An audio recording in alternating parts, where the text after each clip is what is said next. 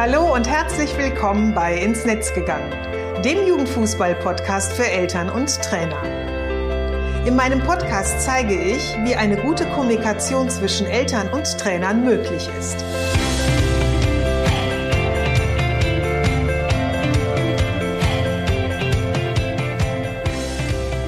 Ich bin Susanne Amar und helfe TrainerInnen, eine Kommunikation auf Augenhöhe mit den Eltern ihrer SpielerInnen aufzubauen, um ein Team zu werden. Denn nur als Team kann man gewinnen. In meinem Podcast profitierst du von meinen Erfahrungen und denen meiner GesprächspartnerInnen. Gemeinsam betrachten wir Themen im Kinder- und Jugendfußball aus den verschiedenen Blickwinkeln. Hör rein und hole dir direkt umsetzbare Tipps, die dich weiterbringen. Und danke, dass du diese Podcast-Folge mit deiner Community teilst. Hallo und herzlich willkommen zur ersten Podcast-Episode in 2022. Es ist nicht nur die erste, sondern auch die Trommelwirbel 50. Episode. Und ich ähm, ja, bin ganz stolz darauf und freue mich total, dass ich bisher so viele ähm, Folgen rund um das Thema Kommunikation im Kinder- und Jugendfußball produziert habe. Bevor wir einsteigen, möchte ich dir aber noch alles Gute für 2022 wünschen. Auch wenn wir jetzt natürlich schon in der dritten Januarwoche sind, finde ich, dass das aber noch immer geht. Also ich wünsche dir ein Jahr mit Zuversicht, Gesundheit und Glückseligkeit. Mit wahrscheinlich großen und kleinen Herausforderungen, denn auch die wird es weiterhin geben. Und mit ganz viel Spaß, Ideen, Mut und Liebe. Und vor allem mit all dem, was du dir sonst noch wünschst. Als ich gestern das Skript für diese Episode geschrieben habe, habe ich lange darüber nachgedacht, worüber spreche ich oder worüber möchte ich auch gerne sprechen, so am Anfang des Jahres. Und natürlich poppte zum Januar direkt dieses Thema gute Vorsätze auf. Klar, passt natürlich super gut zum Jahreswechsel, zum Jahresanfang. Ich finde jedoch, dass das mittlerweile so ein bisschen ja überbeansprucht wird. Also ich habe das Gefühl, gerade lese ich es überall, ich höre überall davon. Wenn ich äh, Newsletter aufmache, geht es immer um dieses Thema. Also ich fühle mich schon so ein bisschen da fast schon ja wie so zugeschüttet mit. Und ich bin ja auch mehr so ein Fan davon, so über das ganze Jahr zu schauen. Wohin soll es gehen? Was ist so mein nächstes Ziel? Wie will ich das erreichen? Also deswegen habe ich mich jetzt gegen gute Vorsätze entschieden. Wenn du aber trotzdem etwas zu diesem Thema wissen möchtest, dann empfehle ich dir meinen Kurzblog, äh, wie ich mein Ziel erreichen kann. Der ist zwar schon zwei Jahre alt, aber jedoch immer noch aktuell, denn ja, an der Umsetzung eben seiner Ziele hat sich einfach nichts verändert. So, um was geht es denn heute? Ich habe mich für das Ehrenamt im Fußball entschieden. Denn ich habe vor einigen Wochen an der Online-Konferenz Rettet den Amateurfußball teilgenommen. Und ja, diese Interessengemeinschaft ähm, ist von Engelbert Kupka 2017 ins Leben gerufen worden. Ähm, er ist Ehrenpräsident der Spielvereinigung Unterhaching und er und mittlerweile ja weitere Aktive, die sich um dieses Thema oder mit diesem Thema verbunden fühlen und sich ihm angeschlossen haben, fordern mehr Unterstützung der Amateurvereine beim DFB. Und in der Videokonferenz, wir waren so mehrere Leute, ich weiß nicht, so 30 Leute oder so. Ähm, und wir wurden auch mal so in Breakout-Rooms äh, gesteckt, sodass wir eben diskutieren konnten. Da wurde auf jeden Fall viel Ärger über den DFB und die Landesverbände geäußert, auch die mangelnde Unterstützung der Politik und die fehlende Wertschätzung für die Ehrenamtlichen bemängelt. Und in einer Diskussion zum Thema Ehrenamt wurde deutlich, dass viele Ehrenamtliche meist unter 30 beziehungsweise über 60 Jahre sind. Und dazwischen finden sich verschwindend wenige, die sich ehrenamtlich in Fußballverbänden oder Fußballvereinen organisieren oder engagieren, sagen wir es mal so. Und ähm, das war mir also dieses, dieses, äh, diese Altersgruppe, die war mir gar nicht so bewusst. Und ähm, daher lasse ich dich in dieser Episode an meinen Gedanken teilhaben und ich spreche darüber, warum das so ist, also was es da für Gründe für gibt, was sich verändern kann und wie du konkret Eltern für ehrenamtliche Arbeit in deinem Verein gewinnen kannst. Und ich starte mal direkt mit der Frage, warum engagieren sich mehr Ehrenamtliche, die jünger als 30 und älter als 60 sind, als die, die altersmäßig genau dazwischen liegen? Und ähm, ja, ich habe mal hier so äh, sieben Punkte aufgelistet und ich fange einfach mal mit dem ersten Punkt an. Also erstens, diese Altersgruppen haben oftmals noch keine Kinder, beziehungsweise haben oftmals dann schon erwachsene Kinder, die ihr eigenes Leben leben, nicht mehr zu Hause leben, also wo ein ganz anderes Zeitfenster auf einmal wieder zur Verfügung ist. Zweitens, sie haben noch keine Familie, beziehungsweise im Laufe der Zeit verändern sich die Familienstruktur, also sprich eben halt auch dann die, die Möglichkeiten, sich wieder anders äh, die Zeit einzuteilen. Drittens, viele unter 30 ähm, stecken gerade noch so ne, Anfang bis Mitte 20 ja mehr in Ausbildung oder im Studium und sind daher teils noch ein bisschen flexibler in ihrem Zeitmanagement. Viertens, Dadurch haben sie oftmals auch noch keine beruflichen Verpflichtungen, also sind noch nicht so gebunden, beziehungsweise die über 60-Jährigen, die dann ähm, vielleicht irgendwann dann auch aus ihrem Berufsleben aussteigen. Fünftens, viele über 60, wenn wir bei Mitte, Ende 60 dann so schauen, sind dann verrentet und wollen ihre Zeit eben noch sinnvoll nutzen. Sechstens, äh, viele wissen einfach um den Mehrwert, den der Sport liefert. Und ähm, ja, viele junge Menschen bleiben ihm daher über die Jugend noch verbunden, beziehungsweise viele Ältere steigen dann wieder ein, sobald sich eben bei ihnen die zeitlichen Möglichkeiten ähm, wieder bieten. Und siebtens ist, das eint sie, glaube ich, alle so ein bisschen, sie wollen sich engagieren.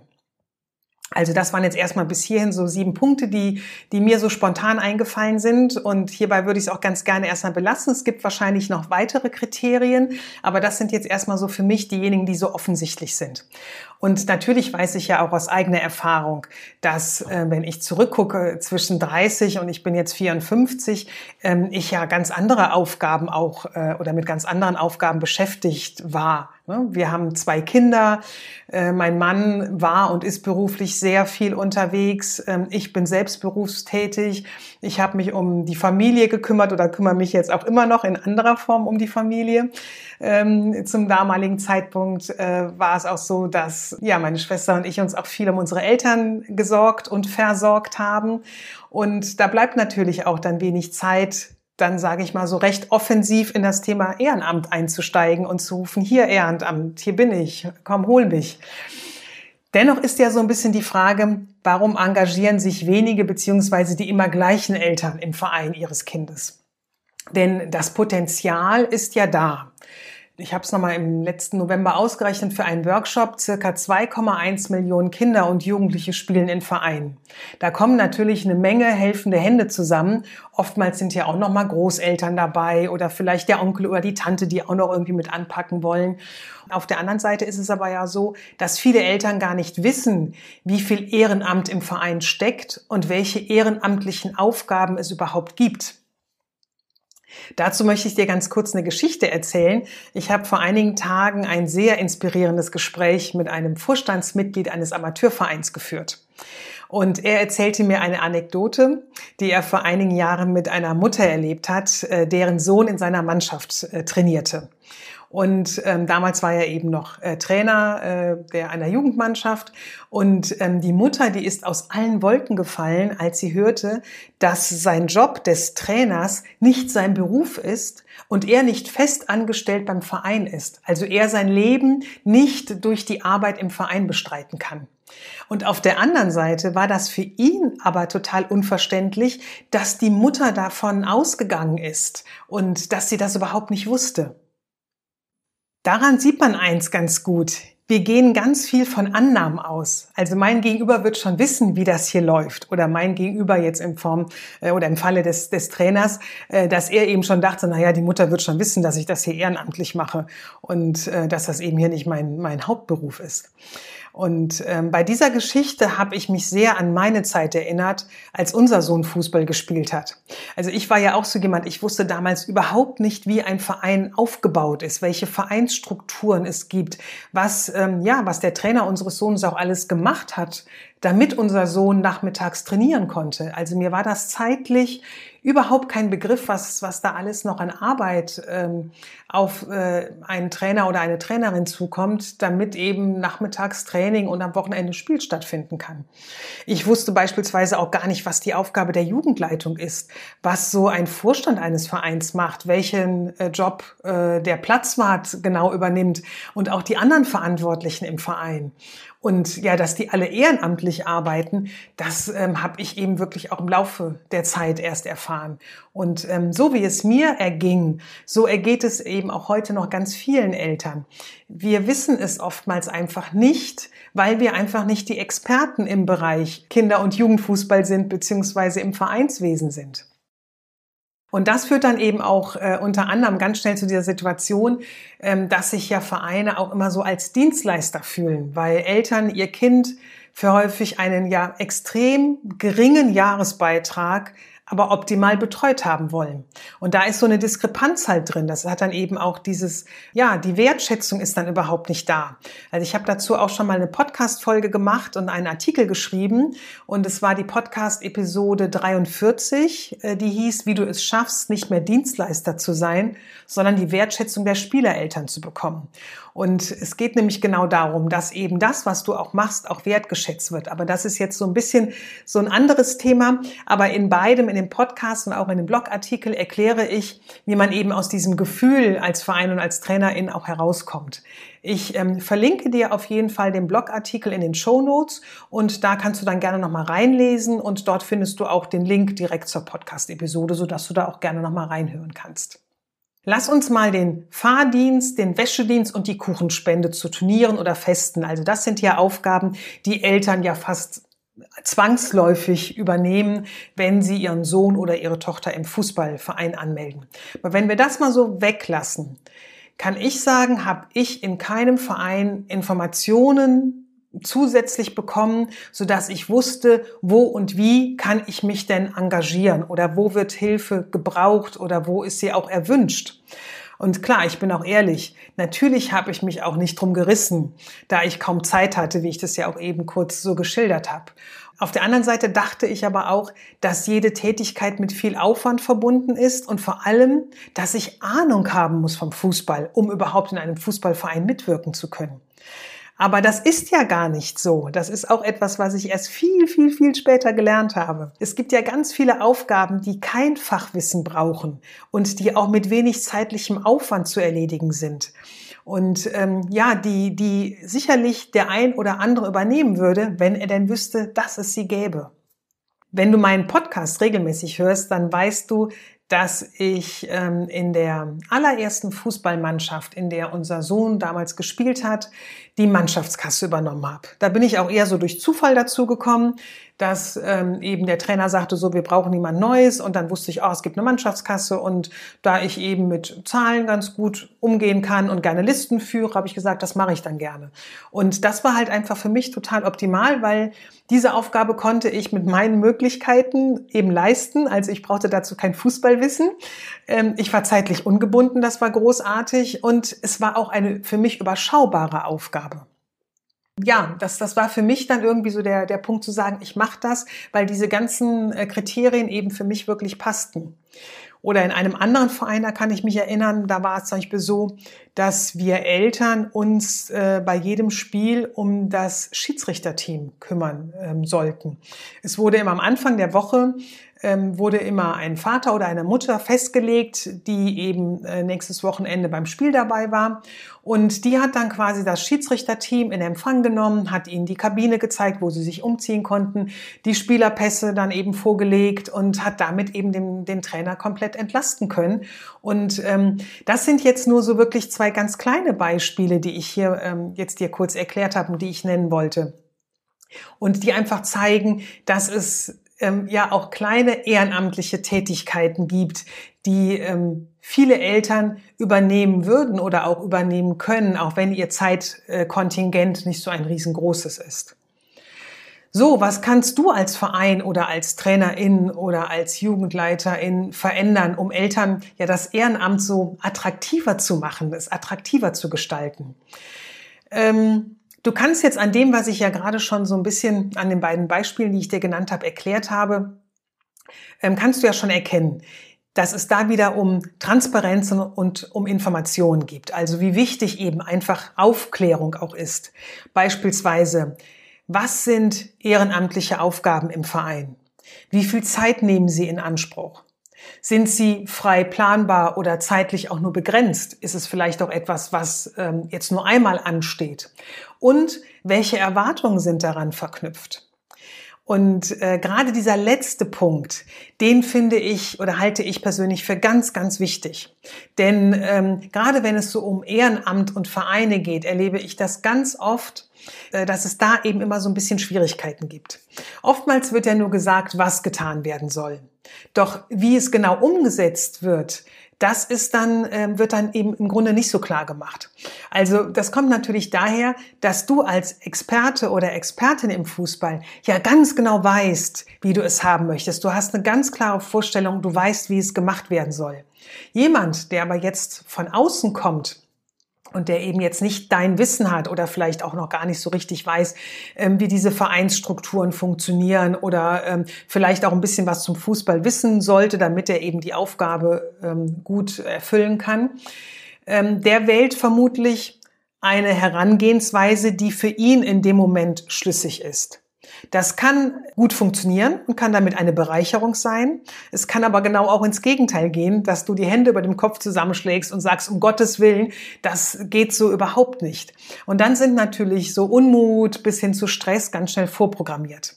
Dann ist natürlich relativ schnell klar, wenn dann ja die Arbeit eines Ehrenamtlers dann kritisiert wird, dann ist es natürlich so, dass der wahrscheinlich schneller wieder weg ist, ähm, als du als Trainer gucken kannst, weil er natürlich ähm, was anderes erhofft hat, nämlich dass sein Engagement halt wertgeschätzt wird und eben nicht kritisiert wird.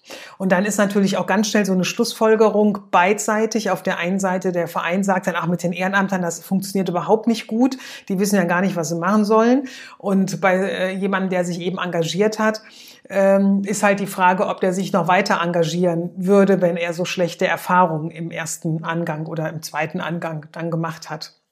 Dieses Thema äh, ja Klarheit, das ist etwas, was ich super gut über unsere Kinder gelernt ähm, habe. Ähm, und zwar würde ich dir da ganz gerne auch so eine kleine Anekdote erzählen da waren, glaube ich, also Grace war sicherlich so zehn, elf Jahre alt und Joshua dementsprechend sieben, acht Jahre alt. Und ähm, bei uns gab es dann die Regel, dass wenn wir abends gekocht haben oder ich abends gekocht habe, die Kinder eben für das Aufräumen äh, der Küche zuständig war. Es war jetzt nicht so, dass ich ganz äh, ausschweifend gekocht habe und da ganz viel rumstand, aber die sollten halt dann eben Tisch abräumen ne, und abwischen und dann eben die Arbeitsfläche und das, was eben noch rumstand, in die Spülmaschine räumen. So, das war meine, meine das waren meine Gedanken, die ich hatte hatte und das hatte ich unter Küche aufräumen verstanden. Es war dann so, dass immer, wenn ich in die Küche zurückkam, ich das Gefühl hatte, hier ist ja überhaupt nichts passiert. Da waren die Teller ein bisschen weggeräumt und vielleicht das Glas, was man benutzt hat, aber alles andere war echt noch Kraut und Rüben.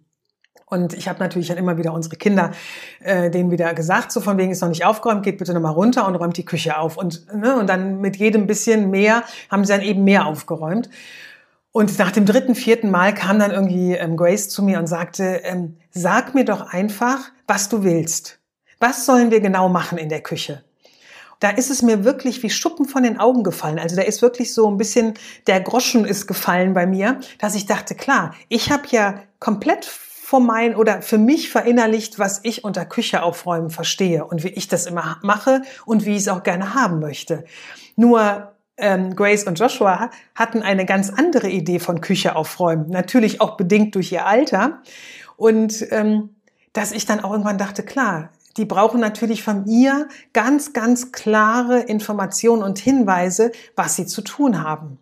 Das war ein super gutes Learning und ich bin heute noch Grace dafür dankbar, dass sie, dass sie mich damals wirklich so auf den Pott gesetzt hat und gesagt hat, ey, sag jetzt mal klar, was du willst weil ich das wirklich in allen Dingen mit, also mitgenommen habe, sei es in meiner Beruflichkeit oder im Privaten, dass wenn ich etwas möchte, ähm, es meinem Gegenüber wirklich sehr klar formuliere, so dass er oder sie auch Möglichkeiten hat, nachzufragen ähm, oder eben ja nachzufragen, so habe ich es richtig verstanden, du willst das so und so.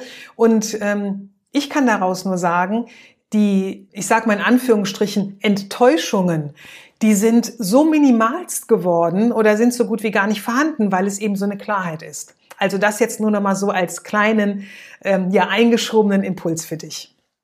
Aber kommen wir jetzt wieder zurück zum Ehrenamt.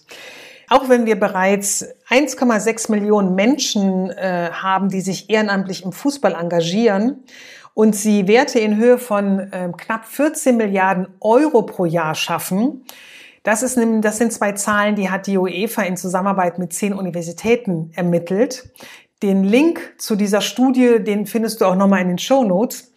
Ähm, reicht es aber nicht aus, dass wir einmal im Jahr, nämlich am 5. Dezember, den Internationalen Tag des Ehrenamts feiern und darauf aufmerksam machen. Meines Erachtens braucht es eben einfach wirklich viel mehr, damit auch gerade im Fußball das Ehrenamt noch weiter wachsen kann. Es braucht mehr Informationen, es braucht mehr Darstellungen, es braucht mehr Klarheit und es braucht vor allem auch niederschwellige Möglichkeiten für Eltern, sich über ihre klassischen Unterstützungen, ich habe sie eben schon mal genannt, ne, Fahrdienst, Wäschedienst, Kuchenspende zu engagieren. Und ich bin überzeugt, dass Eltern sich einbringen oder mehr einbringen, wenn sie wissen, dass das Ehrenamt oder die Aufgabe, die sie übernommen haben oder übernommen, äh, übernehmen werden, ihrem Kind zugutekommt. Und hier geht es nämlich genau wieder um zwei wichtige Punkte. Hier geht es nämlich um den Mehrwert für Eltern und um das Warum ähm, was ihnen eben oder was du ihnen ganz, ganz deutlich erklären musst, warum das jetzt eben für ihr Kind wichtig ist. Und ich glaube, dass damit ähm, Ehrenamt viel mehr Personen können. Es muss halt für sie oder ihn passen und er oder sie muss wissen, was es zu tun gibt. Denn eins ist mal ganz klar. Der Kinder- und Jugendfußball braucht die ehrenamtlichen TrainerInnen, JugendleiterInnen und Verantwortliche in Vereinen genauso wie die Eltern. Denn sonst würde das bei uns in Deutschland nicht wirklich so gut funktionieren.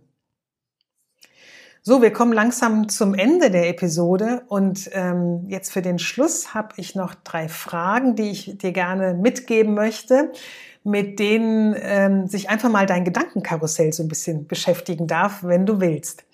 Und ein Tipp schon mal vorneweg, geh wirklich ganz kleinteilig vor und schreib einfach alles auf, was dir zu der jeweiligen Frage einfällt und sortier danach erst, was dann am Schluss übrig bleibt.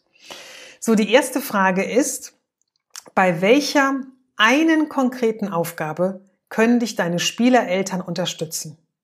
Also überleg mal, welches, welche Aufgabe, die du jetzt vielleicht noch übernimmst, könntest du an die Eltern abgeben?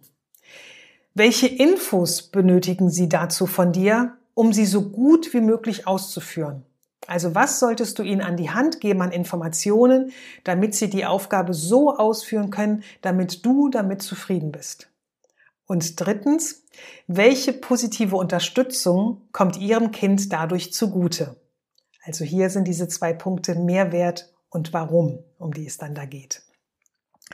Also vielleicht hast du Lust, einfach dich mal mit diesen drei Fragen zu beschäftigen und damit so ein bisschen zu schauen, ähm, welche Aufgaben kann ich auslagern, um damit halt die, die Eltern, es werden nicht sofort wieder alle sein, es werden vielleicht dann zwei, drei sein, die du am Anfang nur mal erreichst, ähm, die du aber dann dazu bewegen kannst, dich zu unterstützen und damit eben auch so ein bisschen, ähm, ja, ihre ehrenamtliche Aufgabe so ein bisschen mit übernehmen und gerecht werden. Ich wünsche dir auf jeden Fall ganz viel Spaß beim Umsetzen und ja beim kreativen Gedankenspiel. Und ähm, ja, Sharing is Caring. Teile die Episode gerne mit jemand, der sich auch dafür interessiert. Und wie immer freue ich mich über ein paar Sternchen auf Apple Podcasts. Die äh, wichtigsten Inhalte jetzt aus dieser Episode, die kannst du auch in meinem Blogartikel nachlesen. Den Link dazu findest du wie auch die anderen in den Show Notes. Und ich sage jetzt mal schön, dass du wieder dabei warst. Ich freue mich, wenn du in der nächsten Episode wieder reinhörst. Bis dahin, alles Gute und bleib gesund.